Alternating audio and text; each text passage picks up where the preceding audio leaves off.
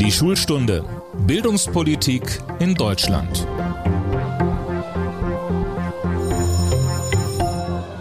Hallo zu unserem Podcast Die Schulstunde. Ich bin Tobias Peter und arbeite im Hauptstadtbüro des Redaktionsnetzwerks Deutschland.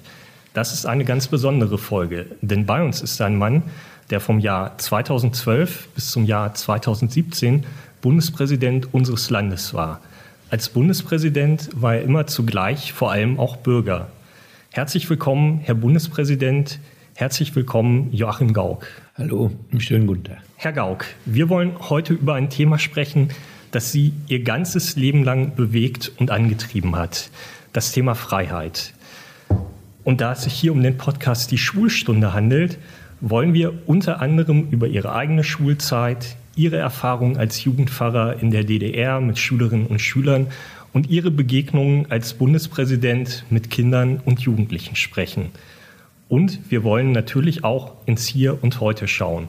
Die Leitfrage unseres Gesprächs lautet, kann man Freiheit lernen, Herr Gauck?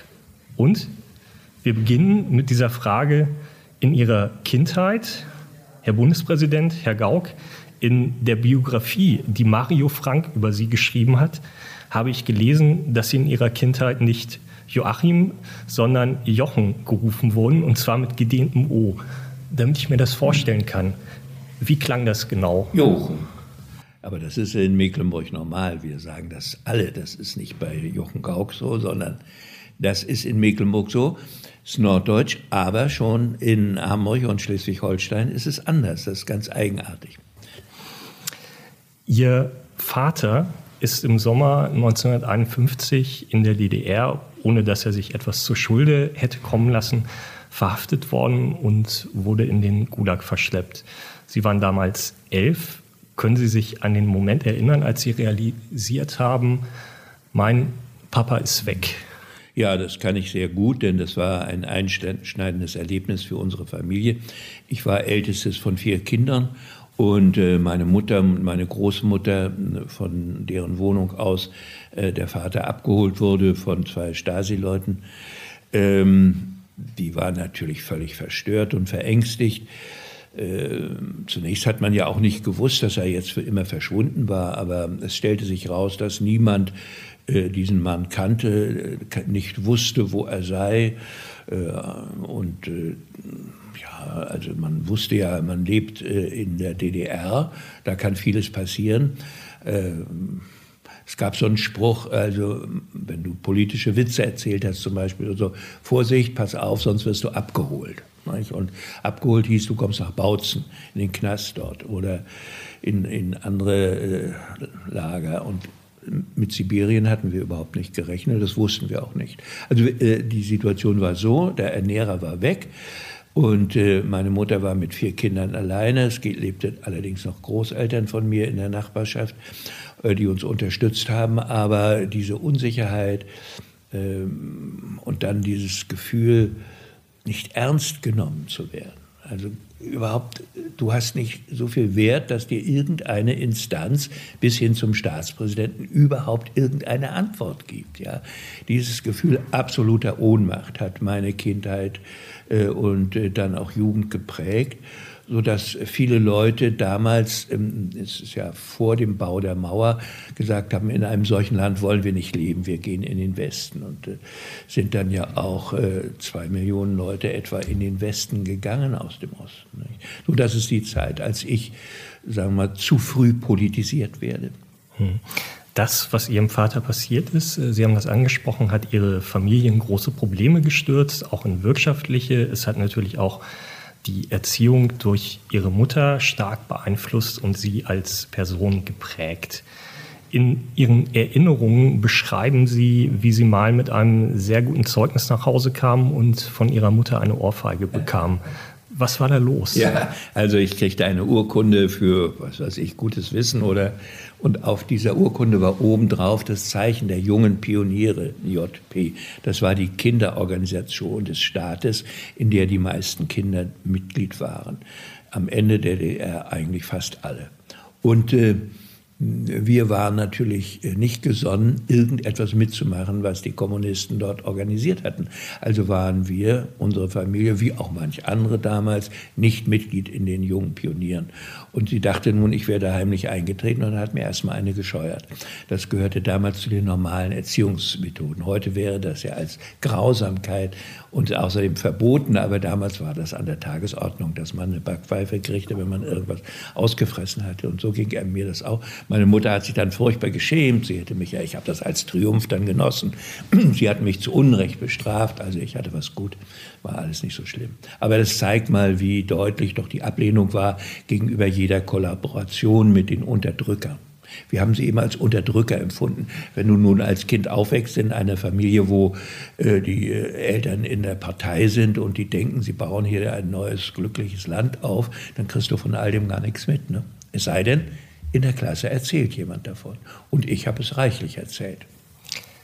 Erklären Sie jemandem wie mir, der nicht in der DDR zur Schule gegangen ist, der in Westdeutschland aufgewachsen ist, äh, wie stark war der Druck zur Anpassung in der Schule und mit welchen Mechanismen funktioniert so eine Schule der Anpassung? Naja, Anpassung können alle Menschen. Anpassung ist, ist ja übrigens ein Prinzip, das sich im Grunde aus der Frühzeit der Menschwerdung äh, praktisch organisch ergibt. Du musst dich an deine Lebensverhältnisse anpassen, damit du überlebst. Also irgendwas, äh, dieser Impuls, sich anzupassen, ist erstmal normal. Zweitens, anpassen an eine Form von Leben, die mit Ungerechtigkeit verbunden ist. Da widerstrebt es einem eigentlich. Und du wirst dann im Grunde durch eine Mischung aus Verlockung und Druck wird dieses Anpassungsverhalten so, dass es praktisch eine ganze Gesellschaft prägen kann. Und das fängt dann eben schon in der Schule an. Wenn die Kinder gesagt bekommen, jetzt kriegen wir ein blaues Halstuch und werden alle Jungpioniere, dann gehört schon eine gewisse Entschiedenheit und Mut dazu zu sagen, ich aber nicht. Ja, wieso nicht? Naja, also da fragen Sie mal meine Mutter. Oder wenn du schon so weit bist, wie ich war. Ja, also ich erlebe hier dieses äh, Unrecht und äh, solange dieses Unrecht nicht behoben ist, werde ich da nicht mitmachen. Aha, das kannst du doch so nicht sagen. Doch, das kann ich sehr wohl. Also mit äh, meinem Vater ist das und das passiert. Ja, dann kriegten sie natürlich, also kamen sie ins Schwimmen und wenn sie bösartig waren, kriegte man einen Tadel oder eine schlechte Betragenszensur. Und wenn sie gutartig waren, kamen sie nach Hause bei der Mutter vorbei und sagten, Frau Gauck, nun passen Sie doch mal auf, Ihr Sohn soll doch wenigstens nicht den Mund so weit aufmachen. Äh, und äh, so dass ich eine Minimalanpassung dann auch erlernte. Ich kann nicht jeden Tag äh, rum protestieren. Äh, das nützt mir gar nichts. Ich kriege nur schlechte Zensuren. Ich sollte natürlich gute Zensuren nach Hause bringen. So lerne ich, sagen wir mal, abgestufte Formen von Anpassung und abgestufte Formen von Widerstehen. Und äh, das war die Methode, mit der viele lebten. Damals, in den 50er Jahren, gab es noch eine Reihe von Kindern, die nicht Mitglied der Kinderorganisation Junge Pioniere und später, wenn man 14 ist, kam man in die FDJ, Freie Deutsche Jugend, komischer Name, aber hieß so. Und ähm, wenn man, da waren auch nicht alle drin zu meiner Zeit. Als meine Kinder später in der Schule waren, da waren sie die einzigen, die nicht äh, in ihren Klassen, die nicht Mitglied in diesen Organisationen waren. Was ist die wirksamste Form des Anpassungsdrucks? Anpassung funktioniert mehr durch Belohnung. Also machst du mit, geht es dir besser. Du hast keine Schwierigkeiten, wirst besser zensiert. Und äh, später ist es so, in dem Staat, in dem ich lebte, wurde zum Beispiel von Staatswegen entschieden, ob man Abitur machen darf oder nicht, ob man auf die, wir nannten es damals Oberschule kommt oder nicht. Später hieß es erweiterte Oberschule. Das hatten die Eltern nicht zu bestimmen, die konnten das wünschen, aber der Staat legte Quoten fest und die waren nicht besonders hoch und äh, da hatte man Kategorien, also Arbeiterkinder wurden bevorzugt. Das Problem war nur, dass die Polizeioffiziere, die Armeeoffiziere und die Staatssicherheit und der SED-Parteiapparat und der Staatsapparat, das waren alles Arbeiter. Während die Ingenieure und die Schlossermeister und die Apotheker, das waren also keine Arbeiter. Und die Kinder aus diesen Familien mussten dann schon auch besonders äh, tüchtig sein, aber mussten auch Mitglied in der Jugendorganisation sein, um überhaupt Abitur machen zu können. Das heißt, das die Anpassung an das System ergibt sich aus deinem Wunsch, in dem Bereich, in dem du lebst, erfolgreich und sicher zu leben. Also ist, man darf das nicht gleich negativ konnotieren. Aber es kann natürlich so sein, dass du dann praktisch dein Denken und dein Verhalten auch noch ausrichtest. Nicht nur pro forma da drin bist. Und das haben wir besonders in der Nazizeit erlebt. Die war ja, was das Anpassungsverhalten betrifft, noch viel schlimmer als die DDR. Und das Besondere in der Nazizeit war, das war eine Diktatur, die sich jedenfalls phasenweise auf Mehrheiten stützen konnte. Der Kommunismus als Staatsform hat nie die Mehrheit der Bevölkerung hinter sich gehabt. Du fandest in jeder Klasse und in jeder Gruppe immer genügend Leute, die dagegen waren. Die haben sich unterschiedlich verhalten. Nicht jeder war mutig, aber du musstest nicht mit deiner Meinung äh, das Gefühl haben, ich bin alleine. Und das war in der Nazizeit viel schlimmer. Also äh, es gibt äh, unterschiedliche Formen äh, des Anpassungsdrucks. Je drastischer und härter die Diktatur ist, desto mehr wird auch Anpassung verlangt. Was war schlimmer für Sie, diese Schule selbst durchlaufen zu müssen oder dann mitzuerleben, was es für Ihre Kinder bedeutet hat oder auch für Menschen, die Sie später als Jugendpfarrer in der DDR betreut haben? Das Letztere war schlimmer. Also wenn man selber drinsteht in diesen ganzen Kämpfen, dann hast du das Gefühl, ich entscheide jetzt. Also äh, wenn ich äh, es nötig hatte, ähm, eine, eine Eins zu schreiben in einem Aufsatz, dann konnte es auch passieren, dass ich irgendwelche sozialistischen Phrasen da reingeschrieben habe, obwohl ich mich vor mir selber dann geekelt habe. Äh, und ich habe dann versucht, äh, auf andere Weise dann wieder mal meine Eigenständigkeit darzutun. Aber du bist dann selber Herr deiner eigenen Handlungen und kannst dich verteidigen oder anpassen, je nachdem. Und wenn du erlebst, wie deine Kinder, man ist als Erwachsener auch dann sensibel, was die eigenen Kinder und ihre seelischen Probleme betrifft. Und äh, man muss sich nun vorstellen, in einer Gesellschaft, die äh, gegen äh, den christlichen Glauben ist, was es nun zum Beispiel bedeutet, wenn du evangelisch oder katholisch bist und zeigst nun, dass du nicht alles automatisch toll findest, was in der Schule gelehrt wird. Ja, das ist dann eine Sondersituation. Und bei vielen Lehrern war es dann so, dass die auch gerne die christlichen Kinder bloßgestellt haben vor den anderen Kindern. Und gerade bei kleinen Kindern sind das dann auch oft traumatische Erfahrungen gewesen, wenn du äh, vor der Klasse dann praktisch vorgezeigt wirst. Ja. Also ich habe diese ganze Art äh, des Erziehens eine schwarze Pädagogik in Rot genannt. Denn schwarze Pädagogik nennen wir repressive Formen der, äh, der Erziehung von jungen Menschen und diese, dieses ideologisch aufgeladene, repressive Erziehen war ein Kennzeichen der ganzen äh, DDR, auch der späteren Jahre. In vielen Familien war es so, dass die Erziehungsministerin Margot Honecker mehr gehasst wurde, als ihr Mann Erich Honecker der Staats- und Parteichef war. Einfach weil diese, diese Schule mit ihrem Anpassungszwang, den Appellen am Wochenbeginn, wenn alle sich aufstellen mussten, die Fahnen wurden hochgezogen und bestimmte Rituale liefen dann ab, äh, dann diese wöchentlichen äh, Pionier- und FDJ-Versammlungen, das war natürlich für die Menschen, äh, die kontra waren, und das waren ja nicht wenige, war das immer eine Zumutung.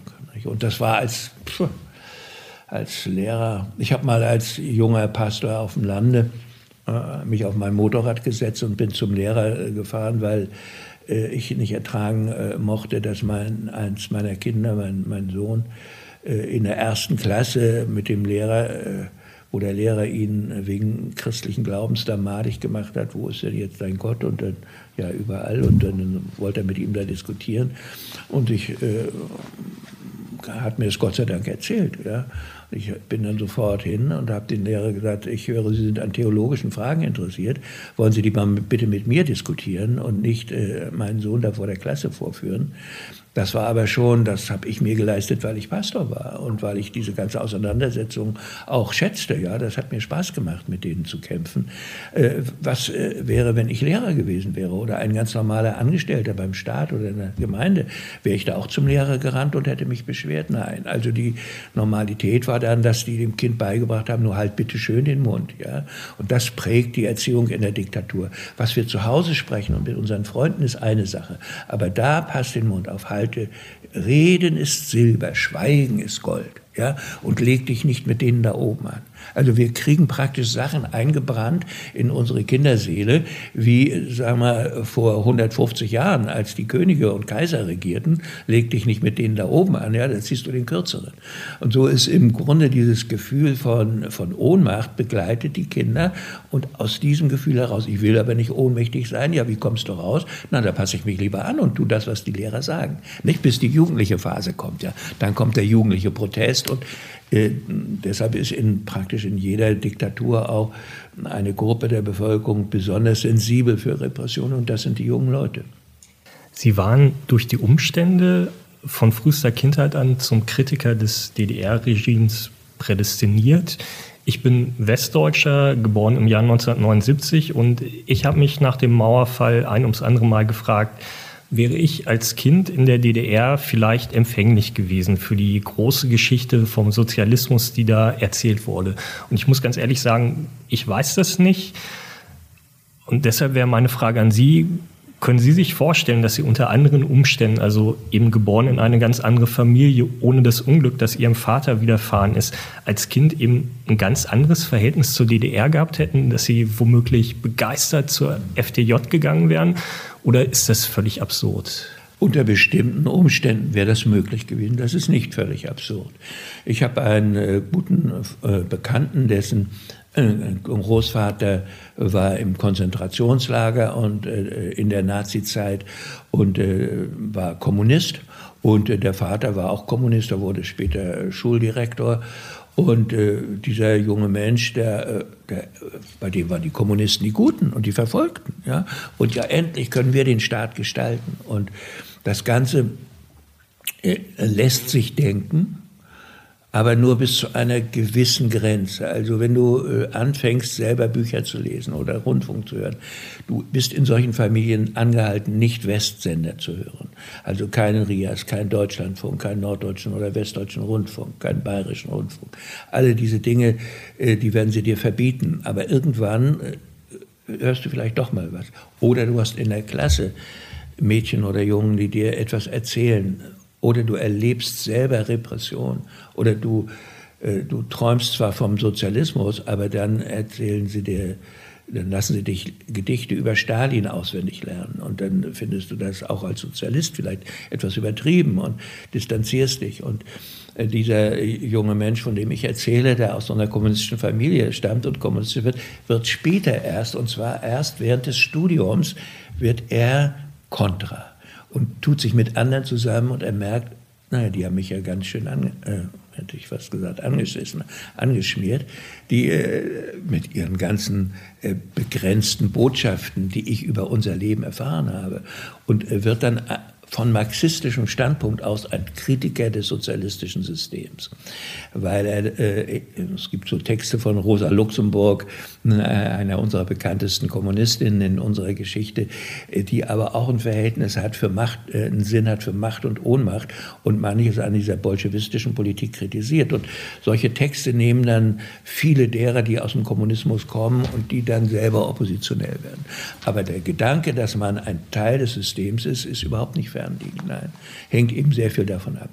In meiner Zeit sind nun aber die Mehrheit meiner Klassenkameraden, die nicht dieses Schicksal hatten wie ich, auch nicht begeistert gewesen. Denn die Wirklichkeit lehrt dich etwas anderes als die Theorie, die du in der Schule lernst. Sie erzählen dir vom Sozialismus, sie bringen dir die Lieder bei und du merkst, meine Eltern sind arm und ausgebeutet. Sie verdienen wenig Geld. Meine Eltern haben keine Wohnung oder keine angemessene Wohnung über viele, viele Jahre. Ich kann nicht sagen, was ich denke. Ich werde dafür äh, äh geschuriegelt oder sogar behindert oder gar bestraft.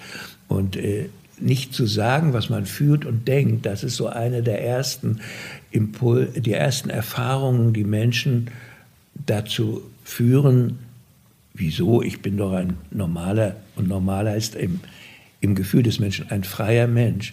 Und wenn du durch äh, Lehrer oder andere Autoritäten in dieser Entfaltung deines Selbst, äh, deines Denkens und Fühlens gehindert wirst, dann empfindest du die, die dich hindern, als Unterdrücker oder wenigstens als solche, die dir Freiheit nehmen. Wir wagen mal einen kleinen Sprung, um nicht zu sagen einen großen Sprung und gehen in das Jahr 1989, in das Jahr 1990 und plötzlich oder sagen wir nach einer friedlichen Revolution war die große, die ersehnte Freiheit da. Haben Sie das nur als Herausforderung oder wie manch andere auch als Überforderung empfunden? Naja, also erstmal kommt ein großes Glück. Und das Glück besteht darin, dass plötzlich die Menschen das, was sie immer geleitet hat, in der Diktatur ist es immer nützlich, dass äh, für dein Fortkommen, dass deine Ängste dir rechtzeitig sagen, wann du den Mund halten musst, äh, wann du dich ducken musst und wann du dich anpassen musst. Und äh, da entstehen aber schlechte Gefühle. Das ist ein schlecht gelauntes Land, in dem sowas zur Normalität wird. Und aus, diesem, aus dieser Melange von Anpassung und schlechter Laune, übrigens auch Mangelwirtschaft und übrigens auch eingesperrt sein, nicht die Welt erfahren dürfen, aus dieser Melange ergeben sich Sehnsüchte. Sehnsucht nach mehr Freiheit, mehr Autonomie für den Einzelnen und für der Gruppe, der du angehörst.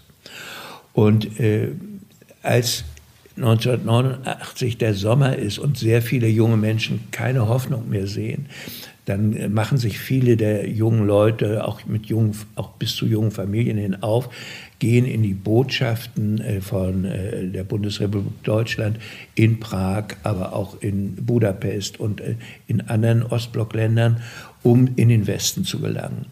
Und dann sagen sich andere Leute, zu denen ich auch gehörte im Sommer, das geht nicht. Also wir können nicht alle weggehen, aber in diesem Land muss sich was ändern. Es bildet sich das neue Forum. Ich werde Sprecher des neuen Forums, eine Bürgerbewegung für Demokratie im Osten, die sich 89 bildet. Und äh, die wollen einen Dialog. Also wir fangen erstmal an, der Regierung solche Fragen zu stellen, die sie pushen soll, sich überhaupt zu bewegen. Das war der erste Schritt. Und aus dieser ersten Anmahnung eines Dialogs, das wurde natürlich erstmal verboten, entwickelt sich dann eine Protestbewegung auf den Straßen, ausgehend von den Kirchen. In den Kirchen gab es wöchentliche Andachten, wo äh, eine Mischung aus Predigt und Bibeltexten und in Informationen aus der aktuellen Politik. Welche Gruppe hat sich neu gegründet? Was sind die Forderungen? Was wollen wir von der Regierung erwarten? Und das fand wöchentlich statt, meistens Montag bei uns in Rostock donnerstags. Aus diesen Veranstaltungen entwickeln sich Demonstrationen, die zu Massendemonstrationen werden. Selbst in Mecklenburg, wo alles ein bisschen langsamer zugeht, äh, passiert das. Und ich stehe dann zum ersten Mal Mitte Oktober 89 in Rostock mit Tausenden von Menschen auf der Straße. Und äh, wir hoffen, dass alles friedlich abgeht, wissen das aber noch nicht. Aber Gott sei Dank hatte in Leipzig die große Demonstration am 9. Oktober 89, wo rund 70.000 Menschen auf den Straßen waren, um gegen das Regime zu protestieren, die war ohne Gewalt abgegangen. Und da glauben die Leute allmählich an sich selber. Sie verlieren ihre Angst. Und ich, hab, äh, ich war dort Pastor und war sehr bekannt in Rostock durch offene Worte, die ich pflegte.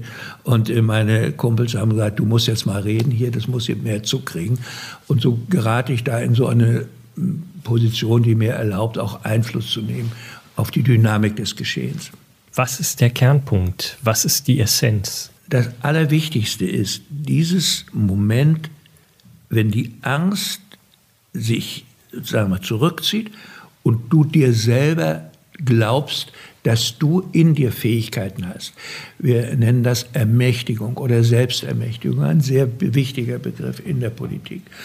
Und diese Phase der Ermächtigung verwandelt in der breiten Masse das Gefühl derer, die vorher immer nur ohnmächtig waren. Und aus dieser Ohnmacht entsteht die Vollmacht, Dinge zu verändern. Wir könnten das als eine Wandlung von der Existenz eines Untertan zur Existenz eines Bürgers, eines Citoyen beschreiben. Und das sind erhebende Lebensgefühle, die die Leute stark machen. Sie trauen sich Dinge zu.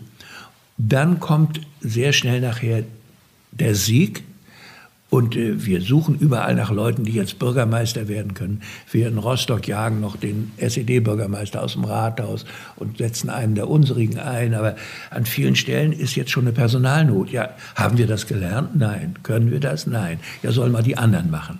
Dann kommt die Einheit und dann kommen jede Menge Leute aus dem Westen. Die wissen schon, wie Demokratie geht. Die wissen auch, wie eine Gewerkschaft geht und wie man einen Betrieb führt. Besser als die unsrigen. Und dann kommt so das Gefühl, ein altes Ohnmachtsgefühl wird dann ergänzt durch, ach so, ja, also dies, dieser Freiheitstraum und dieses Aufbrechen, das Freiheit gewinnen war schön. Aber das Freiheit gestalten, na gut, erstens macht es Mühe, zweitens kann ich das überhaupt? Und es kommt der neue Zweifel. Bin ich überhaupt imstande, ein Bürger im Vollsinne zu sein?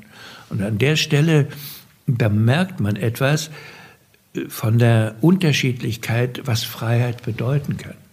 Also in der Phase 89, Sommer, Herbst, Winter ist Freiheit, wow, jetzt dürfen wir alles. Ja? Wir können praktisch auffliegen über die Grenzen, die Grenzen, die Grenzen fallen. Also ich darf alles, ich kann alles. So wie ein Jugendlicher träumt. Was ist Freiheit? Ich darf alles. Und dann kommt die Freiheit der Erwachsenen, also Freiheit zu etwas und für etwas.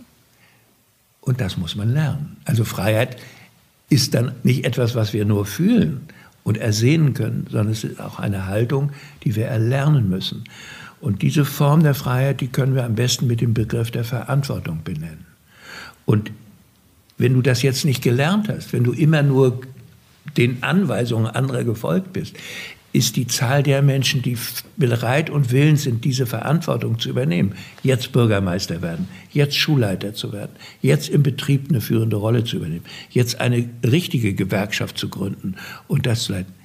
Da gibt es nicht so viele von weil sie haben in der Schule nicht gelernt, ich zu sagen. Sie sind nicht Schülersprecher gewesen, nicht Klassensprecher gewesen. Sie durften keine Schülerzeitung machen. Alle diese ermächtigenden Erfahrungen fehlten. Und deshalb kommt es zu einer gewissen Erlahmung und aus der Erlahmung eine gewisse Enttäuschung. Ach so, ja, nun sind ja doch wieder andere da, die uns sagen, wo es lang geht. Nicht? Und dann kommt auch so eine Ermüdung. Ja, Freiheit ist dann auch anstrengend. Ja? Also vorher konnte ich über den Bürgermeister schimpfen.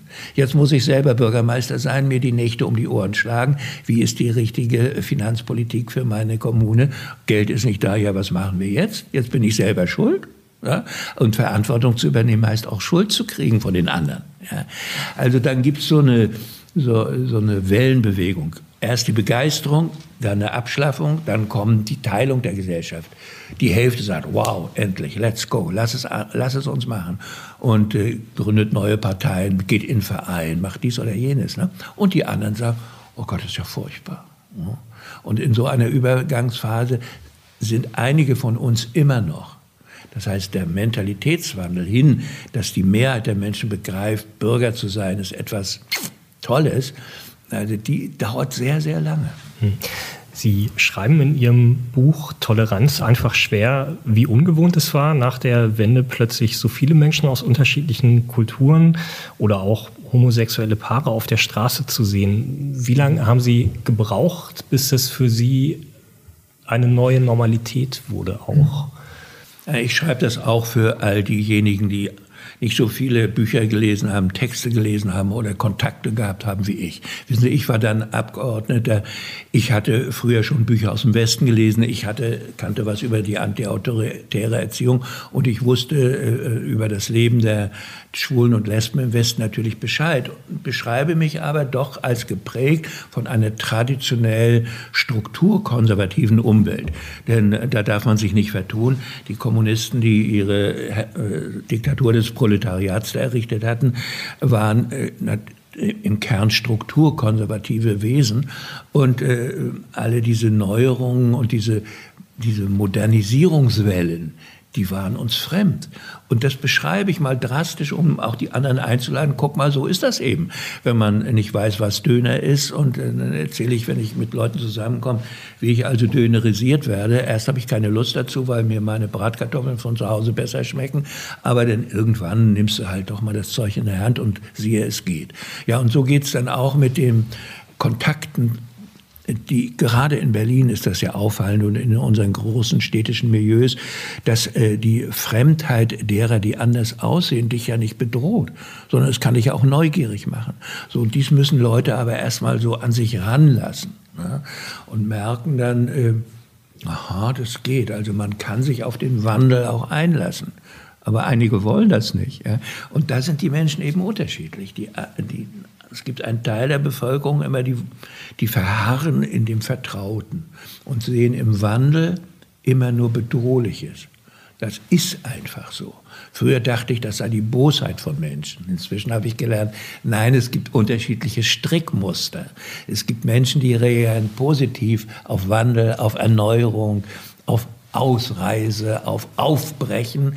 Und es gibt Menschen, die sind ängstlich, wenn es um Risiken geht, um Aufbrüche, um Erneuerungen. Und das, der Vorteil einer offenen Gesellschaft ist, dass diese unterschiedlichen Haltungen sich in unterschiedlichen politischen Strömungen darstellen können und die müssen dann miteinander ausfechten, wie soll eigentlich unsere Gesellschaft aussehen. Und in der Situation des Ausfechtens miteinander sind wir. Nur alle Gesellschaften, die lange geprägt sind durch ein Unten und Oben, und die nicht diesen freien Meinungsaustausch von Kindheit auf an erlernt haben, werden Schwierigkeiten haben, dies überhaupt zu ertragen, diesen offenen Meinungsaustausch, auch diesen Streit, überhaupt diese Existenz der verschiedenen nebeneinander mit gleichen Rechten. Das ist alles so unübersichtlich. Und wenn du sehr lange in der Übersichtlichkeit einer geordneten und verordneten Welt gelebt hast, erzeugt diese Freiheit auch oft Ängste. Ein Privileg bei der Aufgabe des Bundespräsidenten, die Sie später wahrnehmen durften, ist, äh, dass der Bundespräsident so viele Menschen treffen und kennenlernen kann, wie nur wenige andere die Gelegenheit haben. Das gilt natürlich auch für junge Menschen. Herr Gauck, waren Sie als Bundespräsident mit der Jugend im Land zufrieden oder haben Sie damals manchmal auch gedacht, hm, ich würde mir die schon auch ein bisschen anders wünschen? Ja, das ist natürlich ein Problem von alten Menschen, äh, dass sie denken, naja, es wird alles schlechter und äh, geht alles bergab. Du findest auch immer genug Beispiele von Bekloppten, wo du sagst, ja, das wäre ja zu meiner Zeit gar nicht passiert. Das ist natürlich Unfug. Äh, gerade wenn man aus einer Diktatur kommt, dann weiß man, wie angepasst auch sehr viele Jugendliche waren. Bei den äh, Jugendlichen, die ich dann als Präsident kennenlerne, handelt es sich immer um besondere Jugendliche. So wie der Präsident nicht im Grunde alles trifft und äh, und die, die Problemzonen hauptsächlich, sondern äh, zu ihm kommen Leute, die geehrt werden zum Beispiel, die besonders aktiv sind, die sich als Bürger irgendwie als Vorbild gezeigt haben.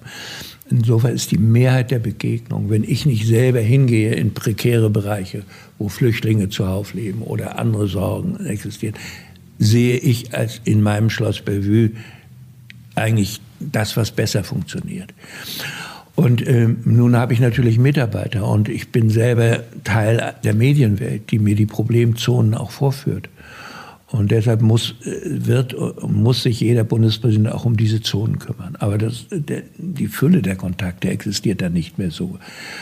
Wenn ich äh, also mich erinnere an mein erstes Jahr als Präsident, hat mich besonders begeistert, wenn ich Leute getroffen habe, die etwas aus sich machen die nicht einfach bloß zugucken. Und ich erinnere mich noch gut, es gibt eine Aktivität, äh, eine Stipendienaktivität, äh, Startstipendium nennt sich das, ausgehend von der Hertie-Stiftung, wo junge migrantische Menschen zum Abitur und zum Studium gebracht werden. Und die hatten irgendwie Jahrestag oder irgendwo Vollversammlung, ich weiß, weiß der Kuckuck. Und ich treffe diese jungen Leute in, äh, in der Frankfurter Paulskirche, halt eine Rede und bin hinterher mit ihm zusammen. Und dieser, ich habe das nie vergessen, dieser Geist der Ermächtigung, der mir dort begegnete, das kam mir total bekannt vor aus meiner Zeit von 89. Also dieser Optimismus von Leuten, die aus sich selber was gemacht hatten. Und ich erinnere mich an die äh, äh, kurdischen und türkischen jungen Mädchen, die mit mir gesprochen haben über ihre Familien und über ihre Ziele. Äh, Studien, Studium schon angefangen und jetzt machen wir das. Und äh, das war äh, für mich untypisch positiv, weil die Deutschen lieben es immer so ein bisschen, sich schlecht zu fühlen und rumzujammern. Und hier kam ich auf eine Gruppe von höchst aktiven und dem Leben positiv zugewandten jungen Leuten. Und das hat mich total motiviert. Dann gibt es den äh, Geschichtswettbewerb des äh, Bundespräsidenten oder es gibt diese diese Formate, wo die Debattenkultur eingeübt wird. Ja, diese jungen Leute treffe ich auch und äh, komme so in Kontakt mit dieser ganzen sagen wir mal, mit dem Erlernen von Demokratie im schulischen Zusammenhang. Ich freue mich zum Beispiel, weil ich das selber nicht erleben konnte, über die Rolle, die Klassensprecherinnen oder Schülersprecher haben oder über solche Formen, wo man das parlamentarische Leben einübt, äh, wo man die Leute reden lehrt und Argumente austauschen lehrt. Und äh, dann siehst du plötzlich, ja, im ganzen Land gibt es doch also nicht bloß diese Leute, die ihre Tage und Nächte damit verbringen, auf ihre technischen Geräte einzuhacken und sich ansonsten isolieren. Es gibt durchaus Leute, die in Bezogenheit zu anderen leben und auch gemeinsame Ziele entwickeln. Als ich Präsident war, gab es die Fridays for Future Bewegung noch nicht. Und das hat mich als Alten natürlich auch äh, total überrascht, weil ähm, also diese großen Jugendbewegungen, die in meiner, äh, als ich jünger war, im Westen gab es, in der Post-68er Ära war es eine sehr politisierte Zeit, die, äh, der Zeitgeist war sehr links und äh, die Leute an den Unis machten da ziemlich viel Rabatz. Sehr unruhige Zeiten für die Professoren und das hatte irgendwie seine Zeit gehabt und das Ganze war ruhig, lief ruhig dahin. Und bei Fridays for Future ist plötzlich da eine junge Bevölkerung aus den Schulen, die plötzlich merkt, äh, wir könnten uns mal für zuständig erklären. Und das finden Sie gut? Ja, selbstverständlich. Weil mich das äh, erinnert hat an die Geburt des Citoyen, die Geburt des Bürgers, dem Aufbrechen aus dem Nichtstun, aus dem Abwarten, aus dem nur kommandiert werden oder bestimmt werden aus dieser Anpassung an die Normalität. Ich denke, dass viele der Forderungen, die dort auf den Straßen vielleicht ein bisschen zu rigoros sind, aber so what, das sind junge Leute, die haben das Recht, ihren Träumen Ausdruck zu verleihen. Die Politik hat dann die Pflicht, darauf zu reagieren. Die muss das vielleicht nicht eins zu eins übernehmen, aber muss die Lebensgefühle, die sich jetzt in politischer Aktion darstellen, äh, muss sie erkennen und das als ein Angebot an uns begreifen, hier sind Leute, die sagen, wir interessieren uns für das, was mit uns geschieht. Und da brauchen wir auch Formen, um das nicht einfach erschlaffen zu lassen, sondern die Leute reinzuholen in die, in die ausübende Politik. Glauben Sie, die Jugendlichen, äh, die Sie kennengelernt haben oder auch andere, fanden Sie einen coolen Präsidenten, wie man so sagt, oder einen Präsidenten, der okay ist? Oder haben Sie die Befürchtung, Sie waren für die doch einfach jemand nur, der aus den Augen eines jungen Menschen sehr, sehr alt ist? Immer wenn ich konkret zu Jugendlichen kam, springt der Funke über. Das ist nie anders gewesen und äh, das hängt damit zusammen, dass ich eigentlich sehr lange Jahre meines Lebens auch mit Jugendlichen verbracht habe. Als ich Gemeindepastor war, habe ich immer einen Nebenzweig gehabt, um Jugendarbeit zu machen. Und ähm, hängt auch ein bisschen damit zusammen, dass ich äh, das Alter, dieses Alter, auch wenn es manchmal ätzend ist, mag. Ja. Und das wiederum hängt daran, dass ich viele junge Menschen und mich selber so erlebt habe, dass man zwischen dem sagen wir, 15. und äh, 22. Lebensjahr so intensiv über das Leben, über den Sinn des Lebens, über die eigene Rolle in diesem merkwürdigen Dasein nachdenkt, wie selten später wieder. Daraus entwickelt sich nicht nur Positives, man kann auch in Extreme abdriften aus Sorge oder Angst. Aber man kann sich auch hohen Zielen verpflichten und kann äh, im Grunde diese Freiheit zu etwas positiv gestalten. Und dieser Impuls wächst in der Jugendzeit durch ja, die unterschiedlichsten Begegnungen mit Menschen und Themen. Und von daher begegne ich jungen Leuten immer mit einer gewissen positiven Erwartung. Ich weiß nicht, was es sonst ist, aber ich habe nicht das Gefühl gehabt, dass mein Alter mich von ihnen getrennt hat. Vielleicht jetzt, wenn ich kaum mehr unter ihnen bin, ist das anders. Aber wenn ich jetzt manchmal an Unis war in den letzten Jahren nach meiner Präsidentschaft, hat das eigentlich auch noch funktioniert. Im Übrigen, wenn dann eine junge Generation findet, naja, der ist aber ziemlich alt, dann kann man nur sagen, ja, recht haben Sie. Da muss man bloß gucken, ob manchmal aus dem alten Kopf noch junge Ideen kommen oder Ideen, die, äh, die sich, äh, sagen wir, als fähig erweisen, in dieser Welt, in der wir leben, sich Wege auszudenken oder Ziele zu setzen. Und wenn junge Leute das merken, geht das eigentlich. Dann schwindet eigentlich diese, diese Kluft zwischen den Generationen und es entstehen Brücken. Wir haben über die Schule der Unfreiheit aus Ihrer Kindheit gesprochen. Lassen Sie uns noch ein bisschen über die Schule von heute sprechen. Ist sie eine Schule der Freiheit? Kann sie das sein? Muss sie das sein? Oder anders formuliert, muss Schule den Freiheitsgeist junger Menschen wecken oder muss es ihr einfach nur gelingen, ihn nicht zu unterdrücken? Ja, also diese, das Freiheitsbedürfnis wohnt in uns Menschen natürlich unterschiedlich stark bemerkt oder nicht. Man bemerkt äh, eigentlich sein eigenes Bedürfnis nach Freiheit erst dann, äh, wenn die gewünschte Freiheit eingeschränkt wird. Deshalb sind nun mal die Eltern die ersten Gegner des freiheitsliebenden Menschen. Weil Freiheit im Kindesalter und im jugendlichen Alter heißt immer, ich bin der Bestimmer. Ich möchte am liebsten alles. Dann ist es sehr unklug von Eltern und Erziehern, diesen Impulsen zu folgen. Das heißt, Eltern haben eine andere Beziehung zur Freiheit zu haben als Kinder und Jugendliche. Kinder und Jugendliche müssen noch nicht wissen, dass die Freiheit zu und für etwas genauso wichtig ist wie die Freiheit von etwas. Deshalb haben die älteren Menschen einen Erfahrungsvorsprung. Sie sind nicht wertvollere Menschen, aber anders erfahrene Menschen. Und wenn sie das leugnen und so tun, als stünden sie mit den Kleinen oder Heranwachsenden auf einer Stufe, ist das künstlich. Und deshalb gehört zur verantwortungsbewussten Erziehung auch eine Erziehung, die fähig ist, Grenzen zu setzen. Wenn nämlich der Freiheitswille Einzelner die Entwicklung anderer behindert, und das kann sehr schnell passieren in einer Gesellschaft, in einer Klasse, in einer Schule, dann werden verantwortliche Menschen sagen, nein, so weit und nicht weiter. Dieser Institution, an der du bist, will dich in die Lage versetzen, später mit Kenntnissen einzugreifen in die Gestaltung des Lebens. Wenn du alles daran setzt, diese Vermittlung von Kenntnissen zu verhindern, dann läuft etwas schief in deinem Kopf. Und dann muss ich deinem Freiheitswillen nicht folgen. Und deshalb gehört zum verantwortlichen Erziehen auch das Setzen von Grenzen. Und das werden junge Menschen manchmal als Einschränkung von Freiheit verstehen.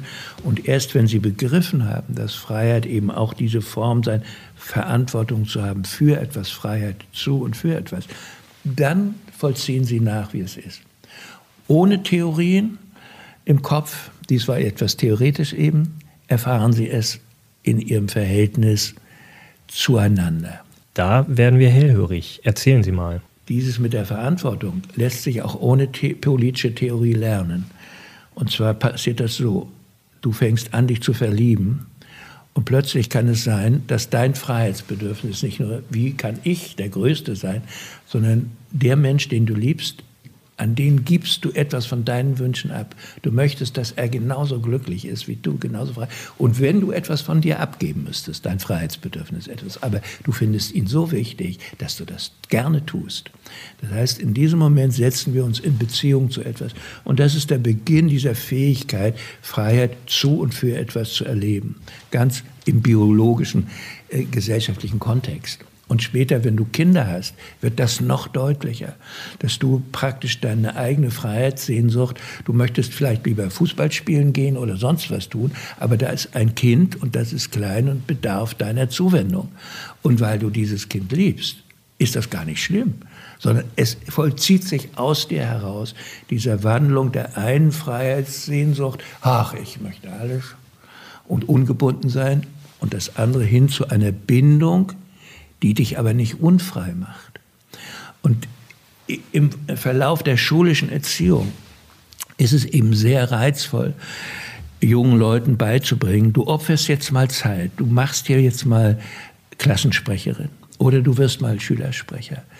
Aber du gewinnst auch Urteilsfähigkeit und übrigens auch Anerkennung vielleicht von Leuten, die dir wichtig sind, dass du etwas Besonderes kannst. Und genauso ist es, wenn du jemanden beibringst, zu trainieren, um eine Leistung im Sport zu erbringen, um zu trainieren, dass du deine Theateraufführung hinstellst, um mal äh, zu recherchieren, dass du deinen Aufsatz in der Schülerzeitung tatsächlich fehlerfrei hinbekommst.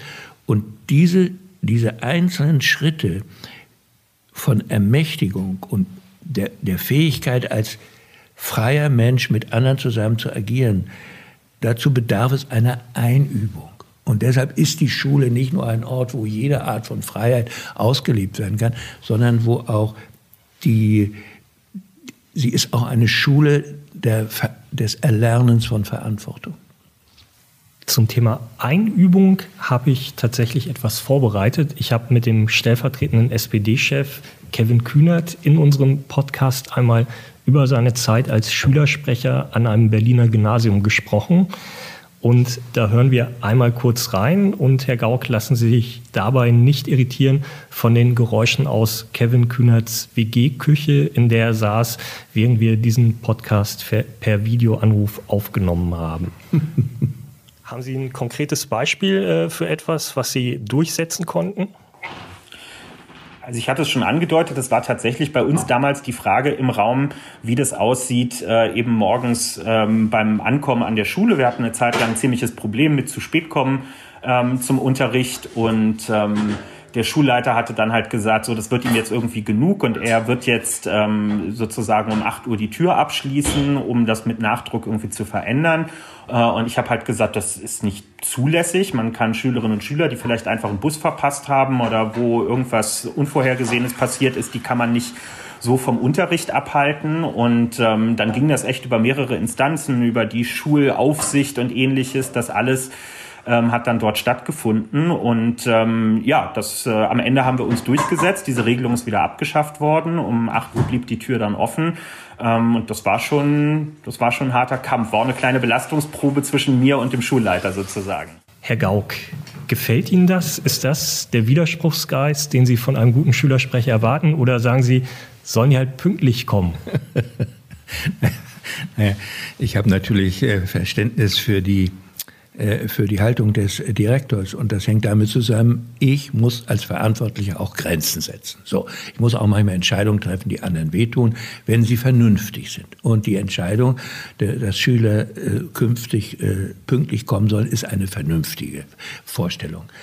Aber Sie haben äh, vielleicht gesehen, dass ich geschmunzelt habe, als ich den äh, Text gehört habe. Mir hat die Haltung äh, des jungen Mannes gefallen, dass er sich äh, vorstellt, er könne im Interesse seiner Mitschülerinnen und Mitschüler äh, sich mit der Instanz des großen Direktors anlegen. Und äh, dieses Ausprobieren der eigenen Potenziale und dieses Wahrnehmen der eigenen Interesse in einer geordneten, er hat ja nicht randaliert und die Fenster eingeschmissen, sondern er hat einen, einen, einen richtigen Interessenkampf angefangen. Und gewonnen. Ja, und das zeigt, dass er sehr früh begriffen hat, wie Demokratie funktioniert. Und das ist natürlich was, was mir gefallen muss. Ne? Das Wunschergebnis bei einem solchen Konflikt ist, dass die anderen Schülerinnen und Schüler, die gerne zu spät kommen, gesagt haben, Jetzt haben wir uns schon so viel Mühe gegeben durch die offene Tür, äh, dass die Tür offen bleibt, da gehen wir jetzt mal rechtzeitig rein. Aber ob das nun, das wäre die Idealvorstellung. Aber der eine darf nicht darauf verzichten, äh, Disziplin äh, für eine Tugend zu halten und der andere soll nicht darauf verzichten, eine Haltung, die er für willkürlich hält oder möglicherweise sogar für nicht angemessen, äh, zu bekämpfen. Und äh, für ihn, wissen Sie, wenn der nicht Erfolg gehabt hätte, dann würde er heute vielleicht nicht in der Bundespolitik so rummachen. Ja?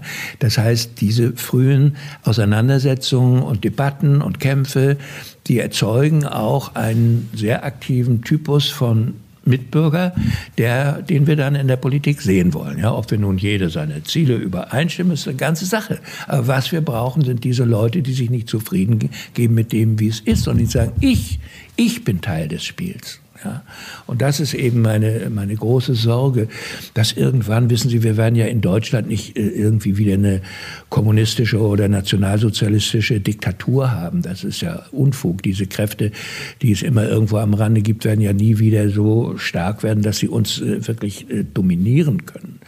Die größere Gefahr besteht eigentlich darin, dass ohne jede Ideologie eine Gesellschaft erschlafft.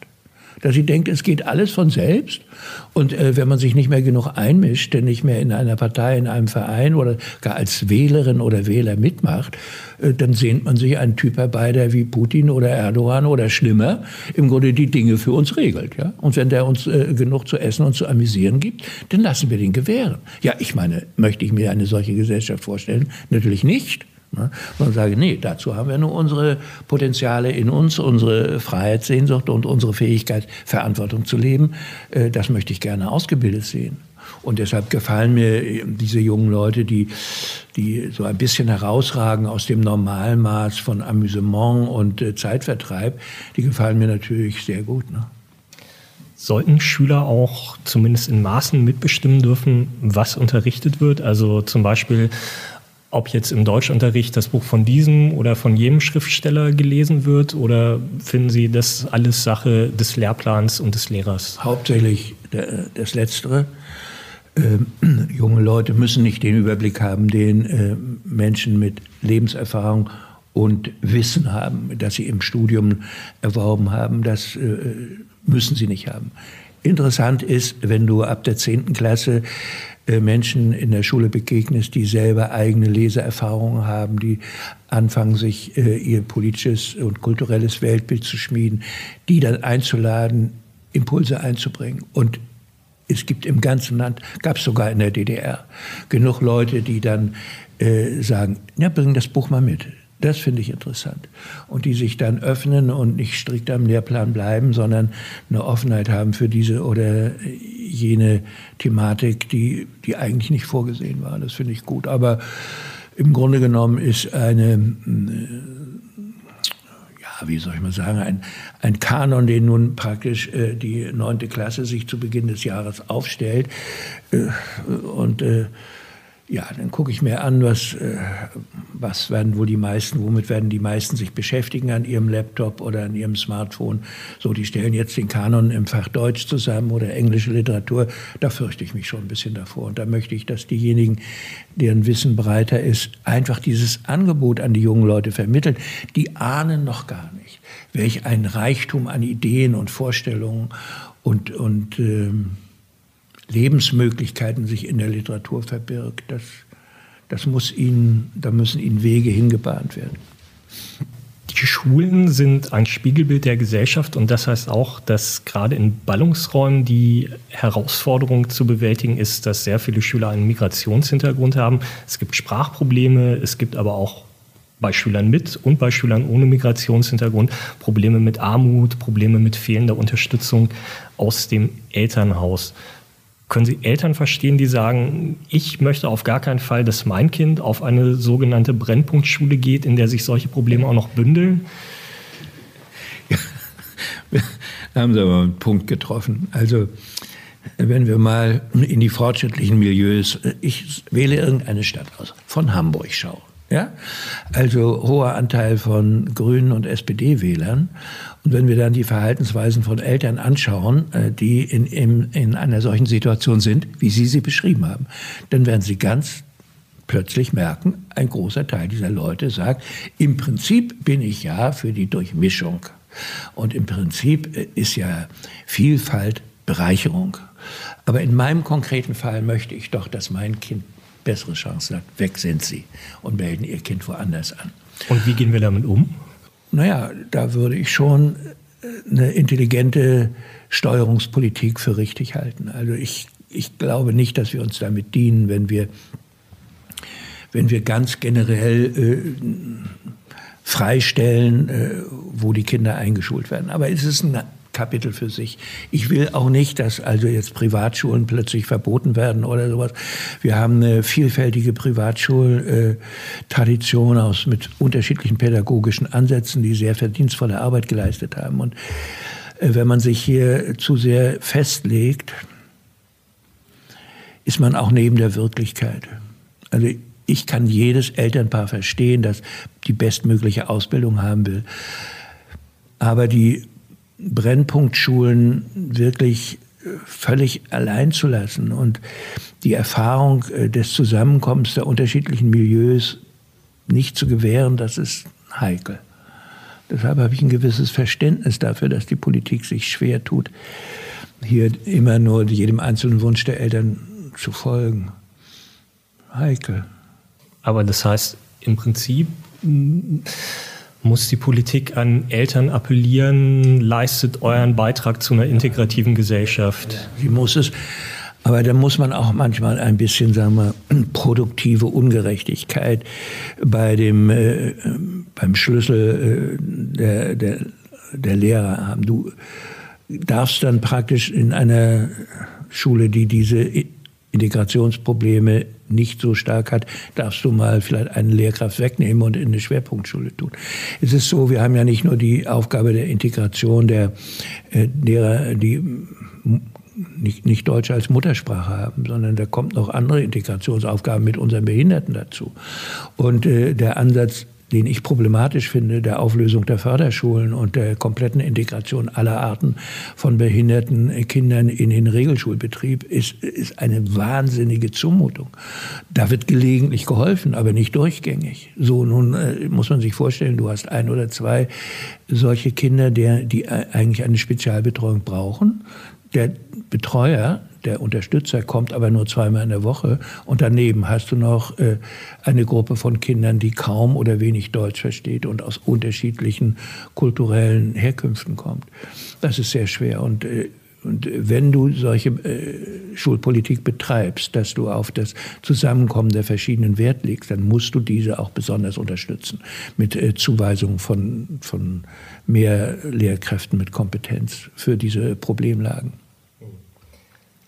Das Haupt, ich will das Hauptproblem aber nochmal benennen. Das Hauptproblem sehe ich übrigens nicht in der Tatsache, der, äh, dass wir Menschen mit Migrationshintergrund äh, dort vermehrt in, in einigen Teilen haben, sondern oft ist es das hinzukommende soziale Problem, sind die sogenannten bildungsfernen Milieus die auch äh, bei deutscher Muttersprache erhebliche Problematik äh, darstellen. Das, da da gibt es kein Vertun.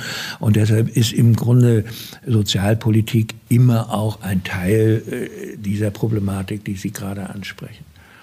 Und da, da brauchen wir auch Unterstützung, die, äh, die, die wir sonst später teuer bezahlen, wenn wir, wenn wir nicht Formen der organisierten Nachhilfe schaffen bei denen, die dieser Hilfe bedürfen, werden wir es später, wenn die jungen Leute 18, 20 und älter sind, mit einer ziemlich großen Zahl von Schulabbrechern oder sogenannten Versagern haben, die dann durch alle möglichen sehr teuren Aktivitäten vielleicht in einem dritten Anlauf doch noch in eine Berufstätigkeit vermittelt werden können. Es gibt solche Aktivitäten, ich kenne sie auch, aber sie sind viel teurer, als wenn wir rechtzeitig eingreifen würden mit unterstützenden Maßnahmen für diejenigen, die aus prekären Verhältnissen kommen. Ich würde gerne noch ein Thema ansprechen, an dem man in diesen Tagen einfach nicht vorbeikommt der Kampf gegen die Corona-Pandemie macht es notwendig, dass wir uns in unseren Freiheiten einschränken. Gerade für Kinder und Jugendliche ist es wichtig, Freunde zu treffen, gemeinsam Sport zu machen, aber auch mal eine Party zu feiern. Gerade zu Beginn der Corona-Pandemie gab es dann oft Klagen, Jugendliche feierten leichtfertig Corona-Partys und deswegen gingen die Ansteckungszahlen hoch. Äh, andererseits ist ehrlicherweise auch mein Eindruck, keine Generation verhält sich in der Pandemie perfekt. Was sagen Sie? Verhält sich die junge Generation in Zeiten von Corona, sagen wir mal, weitgehend richtig? Oder gehört ihr mal ganz präsidentiell der Kopf gewaschen? Nee, sehe ich nicht so. Also natürlich gibt es die jungen Leute, aber deren, wenn die ausrasten, das kann ich ja eher verstehen, als wenn meine Altersgenossen ausrasten. Und ich bin gerade an der Demo vorbeigefahren, da sind ja aber jede Menge grauhaarige und weißhaarige Typen da unterwegs gewesen, ohne Maske. Und die sieht man bei den Querdenker-Demos zuhauf. Also äh, klar, äh, es gibt bei einer solchen komplexen Entscheidungssituation, wo äh, diejenigen, die das sagen, haben eigentlich nur immer das Recht haben, etwas falsch zu machen. Also, oder sagen wir etwas besser. Aber es ist doch nie jedermann zufriedenzustellen. Und deshalb ähm, gehören Proteste auch dazu. Also da wird die Demokratie nicht gleich äh, davon sterben. Aber dass die Jugendlichen hier ein, äh, ein wesentlicher Teil des Protestes wären, das kann ich nicht sehen. Das ist bei anderen äh, Demo-Sachen anders, wenn sich die Linksextremisten Europas zusammenraufen und äh, dann irgendwie Randale machen. Äh, das, äh, das ist äh, stärker, da sind stärker die Jugendlichen dabei. Äh, bei den rechtsextremistischen Aktivisten, die mit Gewalt verbunden sind, sind es auch stärker jüngere Leute.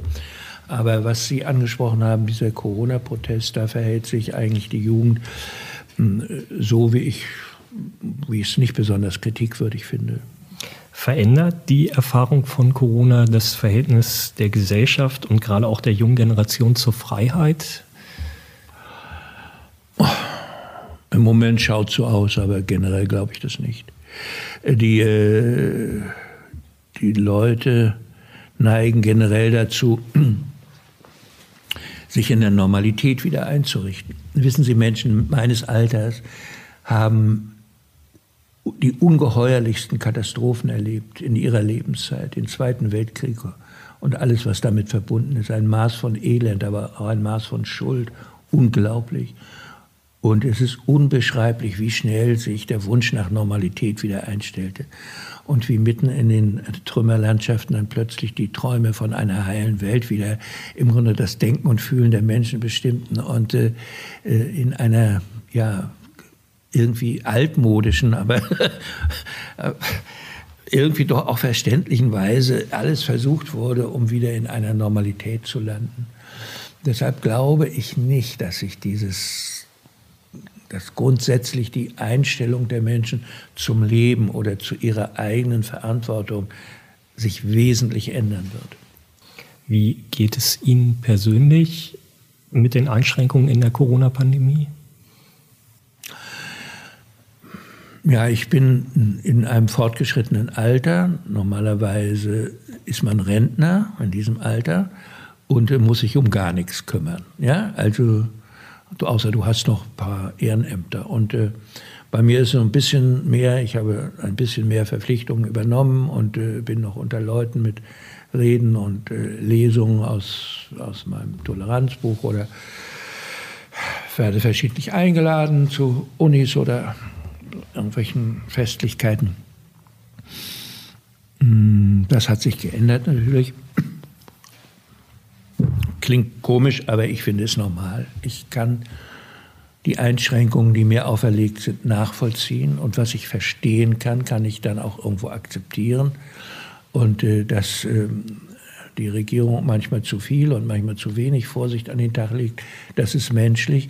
Ich sehe da jedenfalls keine schuldhafte Form von Machtmissbrauch oder auch nur eine Neigung.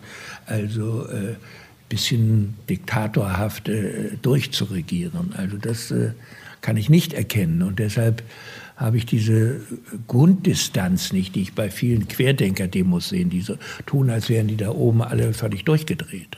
Das, das äh, kann ich natürlich nicht sehen und darum komme ich wie die Mehrheit eigentlich der Landsleute äh, irgendwie zurecht mit dieser merkwürdigen Situation.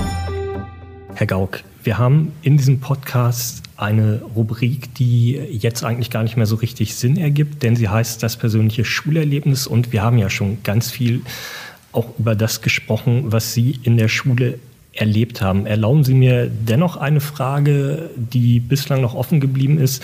Was war Ihr glücklichster Schultag oder gab es den nicht, konnte es den gar nicht geben? No, das, äh, nein, es ist immer so, dass in jeder Zeit und auch in der Diktatur gibt es Lebenssituationen, die nicht von dem politischen Alltag oder den Zwängen betroffen sind. Also äh, es, es, gibt äh, verschiedene Formen von Glück. Also wenn du ins entsprechende Alter kommst, ersehnst du das Glück äh, des Verliebtseins oder der Liebe. Dann gibt es ein Glück der Begegnung äh, mit einem Gedicht oder einem literarischen Text, der dein Herz bewegt oder der in dir das Gefühl anregt, du möchtest ein guter Mensch sein, weil er einfach so hinreißend ist, dich so mitnimmt. Und das sind doch auch Glücksmomente, ja. Oder für Menschen, die musikalisch sind, die, äh, die, die die erleben, dass die Mühe des Trainings, des Übens sich lohnt, weil ich plötzlich in einer Aufführung bin und es funktioniert. Und das ist so hinreißend. Also Mozart lebt, Beethoven lebt, wunderbar, Glück. Und äh, deshalb gibt es in, eigentlich in jedem Menschenleben auch diese Situationen von Glück. Und natürlich gab es die auch in meinem Leben. Das hängt mit Literatur zusammen, mit einer Lehrerin, die, äh, die fähig war, auf die Erwartungen ihrer ihrer Schülerinnen und Schüler einzugehen und äh, die, wie ich es vorhin schon mal erwähnt habe, auch mal andere Bücher als die staatlich angeordneten äh, einfach hervorzog. Sowas gibt's. Dann gibt es das Glück, ein Abi bestanden zu haben, trotz großer Ängste. Und, äh, dann gibt es auch das, äh, ja, also ich war, also ich kann mich an viele, ich war, ich war zum Beispiel Torwart in unserer Fußball- äh, äh, Fußballmannschaft äh, von der Schule. Und äh, ja, wenn man nicht verliert, sondern gewinnt, oh, wunderbar, glückliche Augenblicke. Oder, ich, ja, oder beim Handball war, äh, war, war ich auf dem Feld, da war ich nicht im Tor. Und äh, das äh, war schön, das war Leben. Torwart zu sein, zeichnet ja eigentlich auch jemanden aus, der besonders gern Verantwortung übernimmt. Also ich habe lieber im Feld gespielt, weil ich finde tatsächlich diese Letztverantwortung als Torhüter ist schon ziemlich groß. Ich weiß auch nicht, wie ich da reingekommen bin. Äh, jedenfalls landete ich da. Wahrscheinlich war ich auf dem Feld nicht gut genug beim Fußball. Und dann haben sie da hinten. Das hat mich auch nicht abgehalten. da hinten macht er am wenigsten Schaden. Kann auch sein. Aber jedenfalls, wir kamen darauf, ob ich mich an glückliche Tage erinnern kann aus meiner Schulzeit. Das kann ich. Und äh, die Psyche des Menschen ist auch so, dass sie diese Glücksmomente auch sucht. Und äh, sich die auch unter, unter üblen Bedingungen schafft. Und äh, das Glück äh, wird möglicherweise sogar in einer Drucksituation, in einer an und für sich entfremdeten Politiklandschaft wenn dann individuelles Glück ähm, erlebt wird, noch stärker empfunden. Es leuchtet noch mehr. Es hat noch mehr Kraft. Und äh, deshalb gibt es sowas, klar. Aber ich nehme an, das erste Verliebtsein war noch etwas schöner als die Liebe zur Literatur, oder? Ja. ja, ja. Ich, hoffe, dass das bei den meisten Menschen so ist. Jedenfalls bei mir war es. Das überdeckt dann alles und äh, kann ja sogar dazu führen, dass alle anderen Dinge völlig nebensächlich sind, was dann wieder auch Probleme schafft. Aber das ist eben der Vorteil der Jugend, dass dir sowas auch nachgesehen wird. Das ist das sogenannte Ausflippen dann, äh, wenn du völlig unvernünftig reagierst und äh, dann auch äh, aus lauter Verliebtsein vielleicht mal die Schule schwänzt, weil du mit deiner Freundin was vorhast und äh, ähnliche Dinge, was du als Erwachsener für wirklich total blöd äh, empfinden musst und äh, das auch zu verhindern trachtest. Aber dieser, dieser Reiz, äh, diese Form der Freiheit als Ungebundenheit und absolute Autonomie zu erleben, der ist schon sehr stark. Und das ist, äh, kommt halt in diesem jugendlichen Alter häufiger vor. Hm. Herr Gauck, letzte Frage. Wie hätte der 16-jährige Joachim Gauck den von heute gefunden? Ja, ich kann ja nur wünschen und sagt, okay, Alter, so. Ja, also kommt darauf an, in welcher Situation, wenn man gerade bei einem falschen Satz erwischt wird, bei einem falschen Gefühl, dann muss man das als Junge nicht gut finden. Aber ich kann, also ich glaube, meine Kinder und Enkel sind ganz gut mit mir klargekommen. Daher vermute ich, dass bei dieser Frage dieser 16-Jährige mit diesem 80-Jährigen, 81-Jährigen auch klargekommen wäre. Ich bedanke mich ganz herzlich fürs Gespräch. In unserem Podcast Die Schulstunde haben immer die Schülerinnen und Schüler das letzte Wort. Und deshalb bin ich jetzt verbunden mit Marlene Metternich, 17 Jahre alt, Schülersprecherin aus der Eifel. Hallo Marlene. Hallo Tobias.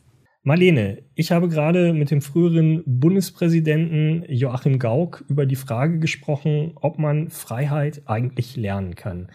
Meine Frage an dich, ist die Schule ein Ort, wo man Freiheit und Demokratie lernen kann oder ist das da eher schwierig? Also ich habe total das Gefühl, dass die Schule der, eigentlich der beste Ort dafür ist, weil ich das Gefühl habe, dass wir vor allen Dingen ähm, im Moment sehr, sehr viel mitgestalten können. Vor allem durch SV-Strukturen können wir uns da sehr, sehr, sehr selber einbringen und das finde ich, ist ein gutes Zeichen. Aus deiner Sicht äh, reicht das aus, dass man sich einbringen kann als Schülersprecherin beispielsweise? Also das äh, meinst du ja auch, wenn du von SV-Strukturen sprichst. Oder müsste noch mehr getan werden für Demokratiebildung in der Schule? Also muss das noch stärker Thema im Unterricht sein?